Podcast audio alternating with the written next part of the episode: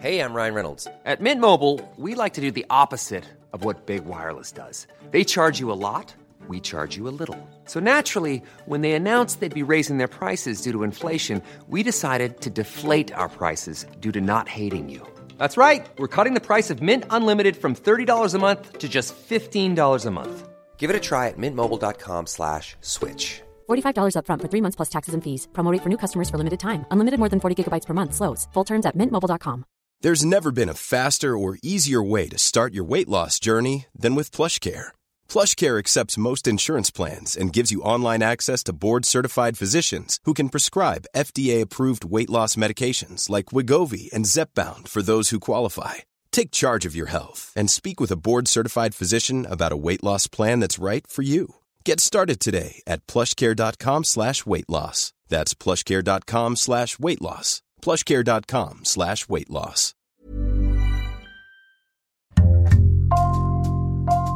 Bonjour, c'est Jules Lavie pour Code Source, le podcast d'actualité du Parisien.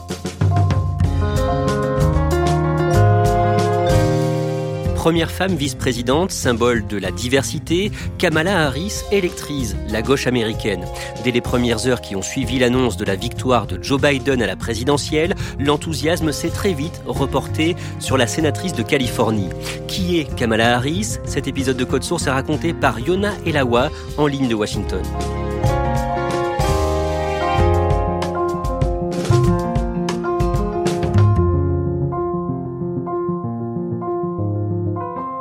Yona Elawa, vous êtes la correspondante du Parisien aux États-Unis. Racontez-nous l'ambiance à Washington le samedi quand plusieurs médias, dont CNN et le New York Times, ont annoncé en même temps la victoire de Joe Biden. C'était assez incroyable. Ça a commencé par des klaxons. Moi, j'étais donc chez moi à Washington. Euh, je suis sortie sur mon balcon et j'ai vu ma petite voisine qui est sortie toute seule sur son porche avec euh, une casserole. Elle a commencé à taper sur une casserole. Tout le monde a commencé à se passer le mot. Et là, ça s'est plus du tout arrêté jusqu'à tard le soir. Les klaxons, les gens hurlaient dans la rue. Les habitants ont convergé vers la Maison Blanche. Euh, ils chantaient, ils dansaient. Euh, beaucoup ont ouvert le champagne. Et vraiment, moi, ça fait sept ans que j'habite à Washington et c'est la première fois que j'assiste à une manifestation dont l'unique objectif, c'est de montrer sa joie. We did it! We did it, Joe! You're gonna be the next president of the United States. Yona Elawa, vous nous aviez euh, déjà raconté la vie de Joe Biden dans Code Source il y a quelques semaines.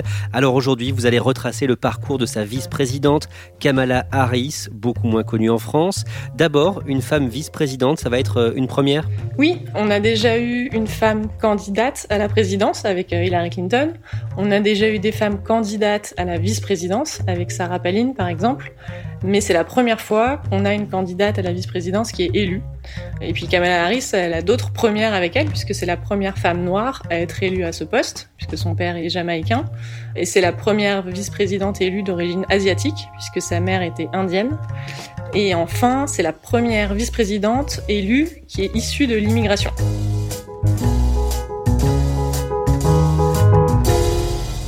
Kamala Harris euh, a 56 ans, elle est mariée à un avocat qui a deux enfants d'une précédente union. Elle est née le 20 octobre 1964 à Oakland, en Californie. Dans quel milieu est-ce qu'elle grandit?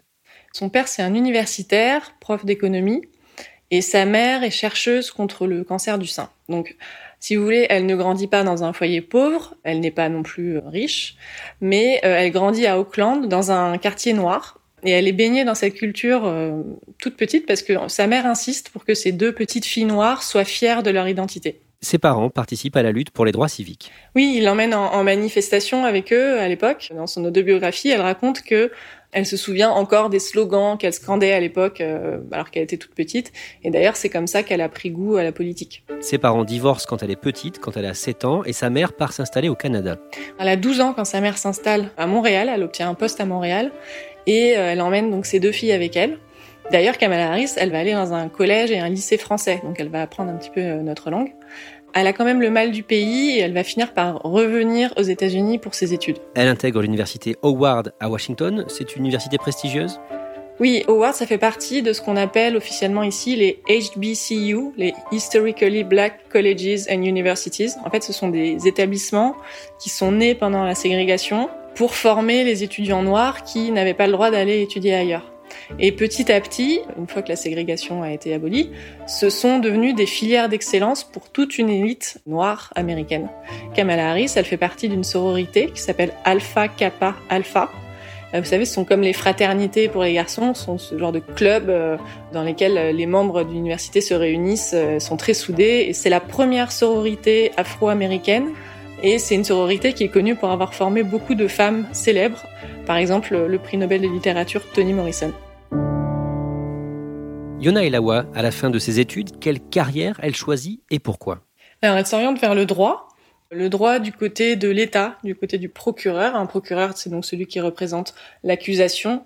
Elle explique que ça correspond à sa recherche de justice pour le peuple. Et aux États-Unis, les procureurs sont élus. Au début des années 2000, elle se présente contre son ancien patron à l'élection pour le poste de procureur de San Francisco. Oui, en fait, elle avait travaillé pour ce bureau du procureur de San Francisco entre 98 et 2000, mais elle avait démissionné parce qu'elle était en désaccord politique avec le numéro 2 du bureau, notamment euh, la manière dont il fallait juger les mineurs.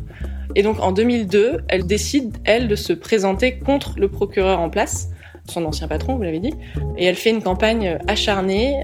Elle n'hésite pas à attaquer son rival sur ses compétences, sur son efficacité en tant que procureur.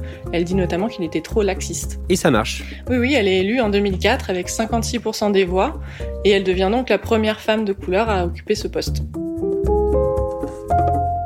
Quelques mois après avoir pris euh, cette fonction, Kamala Harris refuse de demander la peine de mort pour le meurtrier d'un policier et les syndicats des forces de l'ordre vont lui reprocher. Oui, c'est un policier qui a été tué par un membre d'un gang et donc Kamala Harris, elle avait fait une promesse de campagne euh, c'était de ne jamais demander la peine de mort. Donc elle va tenir cette promesse, elle ne demande pas la peine de mort pour l'inculpé, et ça, les syndicats de police vont pas lui pardonner, ils sont scandalisés. C'est une affaire qui a pas mal traumatisé euh, Kamala Harris, et par la suite, elle va essayer de ne plus trop se mettre à dos les policiers, même si les syndicats vont plus vouloir la soutenir pour ses prochaines campagnes. En 2010, elle est élue euh, procureure générale de Californie, où elle sera d'ailleurs réélue pour un second mandat. Là encore, elle est la première femme à occuper cette fonction.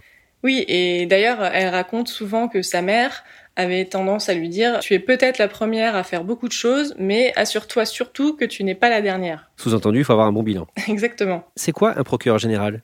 Ah ben, Vous savez, aux États-Unis, c'est un État fédéral. Chaque État a son propre gouvernement. Et le procureur fédéral, c'est un peu comme le ministre de la Justice dans son État. C'est lui qui fixe les priorités, la lutte contre la drogue, par exemple.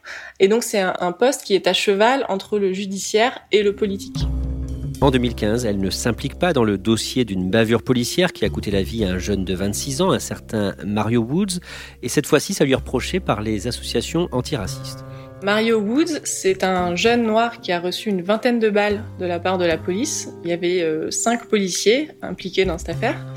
La scène a été filmée et c'est une affaire qui a beaucoup choqué San Francisco. Il y a eu des manifestations, mais Kamala Harris reste en dehors de cette affaire. Elle ne s'implique pas. Et là, les associations antiracistes euh, sont scandalisées. Les gens qui la critiquent disent qu'en fait, elle est déjà en campagne pour des postes encore plus importants que le sien. Et donc, elle essaye, encore une fois, de ne pas se mettre à dos euh, la police.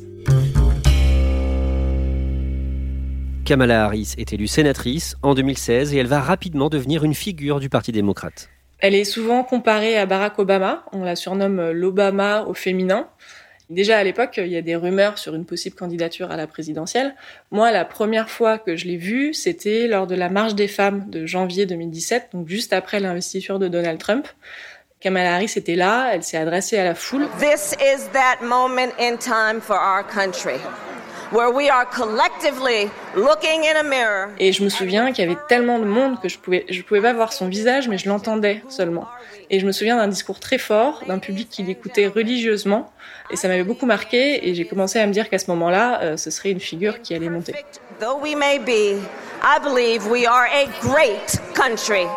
En tant que sénatrice, elle siège dans plusieurs commissions, commission du renseignement ou de la justice, et lors d'auditions publiques, elle se fait remarquer par sa pugnacité. Oui, ben c'est une procureure de carrière, donc effectivement, elle a l'habitude, le sens de la formule. Elle a, vous savez, cette posture euh, combative, euh, presque sévère parfois, et ça, ça la rend assez redoutable. L'exemple le plus frappant, c'était au moment de l'audition du juge Cavano au Sénat pour sa confirmation à la Cour suprême. Il y a un passage qui est resté célèbre où elle lui demande s'il a discuté de l'enquête russe du procureur Robert Mueller avec euh, les membres d'un cabinet d'avocats proche de Donald Trump. Judge, have you ever discussed special counsel Mueller or his investigation with anyone? Et clairement, le, le, juge Cavano, il est poussé dans ses retranchements parce qu'elle l'enchaîne avec tout un tas de questions, avec parfois un petit sourire en coin. It's a really specific question. I would like to know. C'est vraiment des images qui sont restées dans l'histoire. What if there's I think you're thinking of someone and you don't want to tell us. En janvier 2019, Kamala Harris se lance dans la primaire du Parti démocrate pour l'élection présidentielle de 2020 et le 28 juin, elle participe à un débat télévisé avec les autres candidats, dont Joe Biden, qu'elle attaque sur la question raciale? I do not believe you are a racist. Oui, elle lui reproche d'avoir parlé de la bonne réputation de deux sénateurs qui ont en fait construit leur carrière sur la ségrégation raciale. Et euh, pour enfoncer le clou, elle accuse Joe Biden de s'être opposé dans les années 70 à la politique du busing. Le busing, à l'époque, c'était un effort euh, de mixité raciale dans les écoles publiques et ça consistait à transporter en bus donc des enfants noirs dans des écoles de quartiers blancs. It was not only that, but Kamala Harris, elle a eu cette phrase euh, qui, pareil, est restée à, à la suite de ce débat. you know, there was a little girl in California Il y avait une petite fille en Californie qui a fait partie de la deuxième classe à être intégrée dans une école publique. And that little girl was me. Elle a pris le bus tous les jours et cette petite fille, c'était moi. Elle a été bonne dans ce débat? Oui, oui, elle a été très bonne. Le lendemain, la presse euh, disait que c'était elle clairement qui avait gagné le débat. Fin 2019, elle renonce à la primaire démocrate. Pourquoi? Tout simplement parce que sa campagne n'a jamais vraiment décollé après ce premier débat. Elle a d'ailleurs plus beaucoup de sous à un moment donné, donc il faut qu'elle arrête. Et peut-être aussi tout simplement parce qu'elle n'a pas trop réussi en fait à se distinguer du pool de candidats dont beaucoup avaient euh, plus ou moins les mêmes idées qu'elle. Oui, au sein du Parti démocrate, ses détracteurs estiment qu'elle n'a pas de vraie ligne politique. On lui reproche d'avoir changé de position au fil du temps sur certains sujets. On lui reproche d'avoir été à la fois centriste et de s'être rangé derrière des propositions euh, progressistes par opportunisme, parce que c'était devenu à la mode à un moment donné, parce que la gauche du Parti démocrate est devenue plus puissante. Par exemple, le thème de Medicare for All, la proposition, vous savez, de couverture santé publique universelle, elle avait commencé par la soutenir pendant la campagne des primaires, et puis peu à peu, elle s'en est éloignée. Et c'est Joe Biden qui va bien sûr remporter la primaire démocrate. Cette année, le 12 août, il annonce qu'il l'a choisi pour euh, le poste de vice-présidente. Comment est-ce qu'elle réagit à ça? La scène a été filmée, donc en fait on la voit recevoir le coup de fil de Joe Biden. Et évidemment, voilà, elle est super heureuse, elle le remercie et elle lui dit qu'elle est prête à se mettre au travail. Pourquoi est-ce qu'il fait ce choix? C'est le choix de la complémentarité. C'est une femme qui est forte, énergique, alors que Joe Biden, il est surnommé Sleepy Joe, euh, c'est-à-dire Joe l'endormi par Donald Trump. Elle est plus jeune que lui et c'est une femme de couleur, donc elle contraste avec un, un candidat qui est septuagénaire et qui est blanc. Et son avantage aussi, c'est en tant que californienne, elle a de très bonnes connexions au sein de la Silicon Valley. Et ça, c'est intéressant en matière de financement de campagne. Le jour même, Donald Trump l'attaque frontalement. Alors, il lui a trouvé un surnom à elle aussi, donc euh, ce sera Phony Kamala, ça veut dire euh, fausse hypocrite, si vous voulez. Il l'accuse d'être une menteuse et il l'attaque notamment sur un sujet qui a été très important pendant cette campagne, c'est le gaz de schiste. She uh, is against fracking, Il dit qu'elle est contre la fracturation hydraulique. against petroleum products. I mean, how do you do that and go into Pennsylvania or Et ça compte beaucoup en Pennsylvanie notamment, c'est un des états clés euh, de cette campagne. Et dans les semaines qui suivent, Donald Trump ne va pas être tendre avec elle. Oui, il va continuer avec les mêmes slogans, il la traite de monstre, et puis il dit aussi qu'elle est de mèche avec la gauche radicale, ce qu'il appelle la gauche radicale. I heard actually she's the most liberal person in all of Congress. That's what I've heard. More liberal than Bernie Sanders, believe it or not. Qu'elle est encore pire que Joe Biden et qu'elle va permettre euh, l'avènement du socialisme aux États-Unis. Le 7 octobre, à Salt Lake City, dans l'Utah, elle affronte Mike Pence, le vice-président, lors d'un débat télévisé. Comment se déroule ce débat pour elle? Elle s'en sort plutôt bien, et lui aussi d'ailleurs, Mike Pence aussi, mais elle ne se laisse pas couper la parole et elle va répéter euh, plusieurs fois à Mike Pence Mr. Vice President, I'm speaking. I'm speaking. be important if you said the truth. Excusez-moi, je suis en train de parler. Elle le dit d'une voix très ferme. This is important. I, and I want to add, but if, Mr. Vice President, I'm speaking. I have to I'm weigh in. speaking. Et aujourd'hui, on retrouve cette phrase sur les pancartes de manifestants démocrates. Yona Elawa, comment est-ce qu'elle fait campagne? En converse, en fait, elle a, elle a adopté un style assez détendu. euh, Elle est souvent en basket, et ça, ça tranche justement avec le côté euh, septuagénaire euh, de Joe Biden, encore une fois. Donc, elle se rend dans plusieurs états clés jusqu'à la dernière ligne droite avec ce côté très dynamique.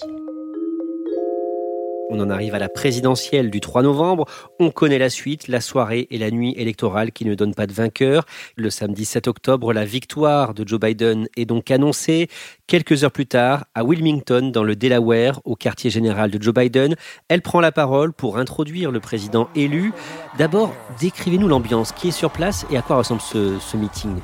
Ben, ça faisait quatre jours que la scène était prête, que les journalistes étaient sur place. Moi, j'y étais d'ailleurs le premier soir, donc le mardi soir, avant de rentrer à Washington, parce qu'en fait, il se passait vraiment rien. On attendait les résultats sur un parking. Quand l'annonce a été faite, là, cette fois, les partisans se sont précipités. Ils ont été prévenus suffisamment à l'avance. C'était un public en mode drive-in, euh, dans des pick-up, pour pouvoir euh, voilà, garder ses distances et être prudent euh, face au virus. Ça n'a pas empêché tout le monde d'être évidemment fou de joie. Elle arrive sur scène très très souriante et elle est habillée tout en blanc. Et en fait, c'est un hommage aux suffragettes américaines qui étaient elles aussi vêtues de blanc quand elles euh, se battaient pour le droit de vote des you. femmes. You chose Joe Biden as the next president of the United States of America.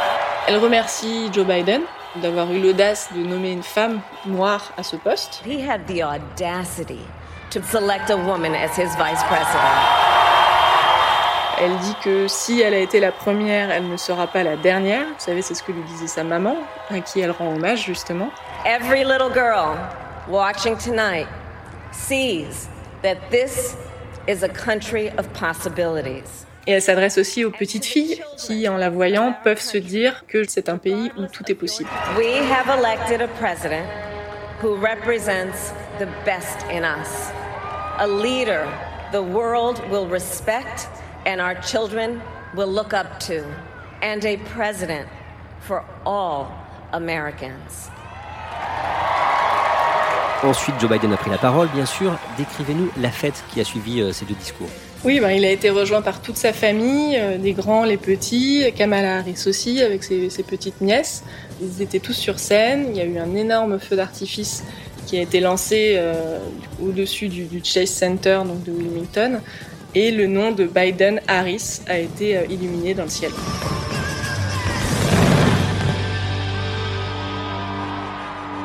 Concrètement, quel est le rôle d'un vice-président? Que va faire Kamala Harris après l'entrée en fonction de Joe Biden en janvier? Souvent, les vice-présidents sont un peu mis sur la touche, c'est-à-dire que on envoie un vice-président faire ce que le président n'a pas trop le temps de faire.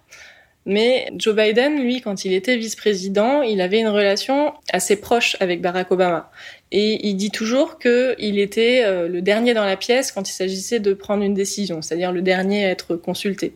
Et il a promis qu'il aurait le même type de relation de travail avec Kamala Harris. Yona Elawa, Kamala Harris a de bonnes chances maintenant de devenir un jour la première femme présidente des États-Unis Traditionnellement, oui, c'est-à-dire que les vice-présidents sont bien placés pour euh, se présenter à la Maison Blanche, à la preuve avec Joe Biden. Avec Kamala Harris, ce qui est intéressant, c'est qu'on sait que Joe Biden a 77 ans.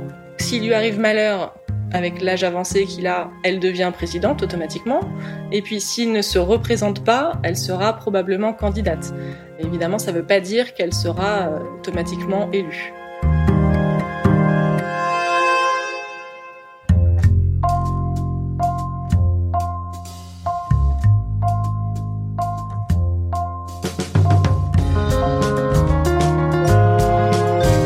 Merci à Yona Elawa. Code Source est le podcast d'actualité du Parisien, disponible chaque soir du lundi au vendredi. Cet épisode a été produit par Thibault Lambert, Raphaël Pueyo et Ambre Rosala. Réalisation Alexandre Ferreira. Si vous aimez Code Source, n'hésitez pas à en parler sur les réseaux sociaux, à nous mettre des petites étoiles sur votre application de podcast préférée. Et puis n'oubliez pas de vous abonner pour être sûr de ne rater aucun épisode.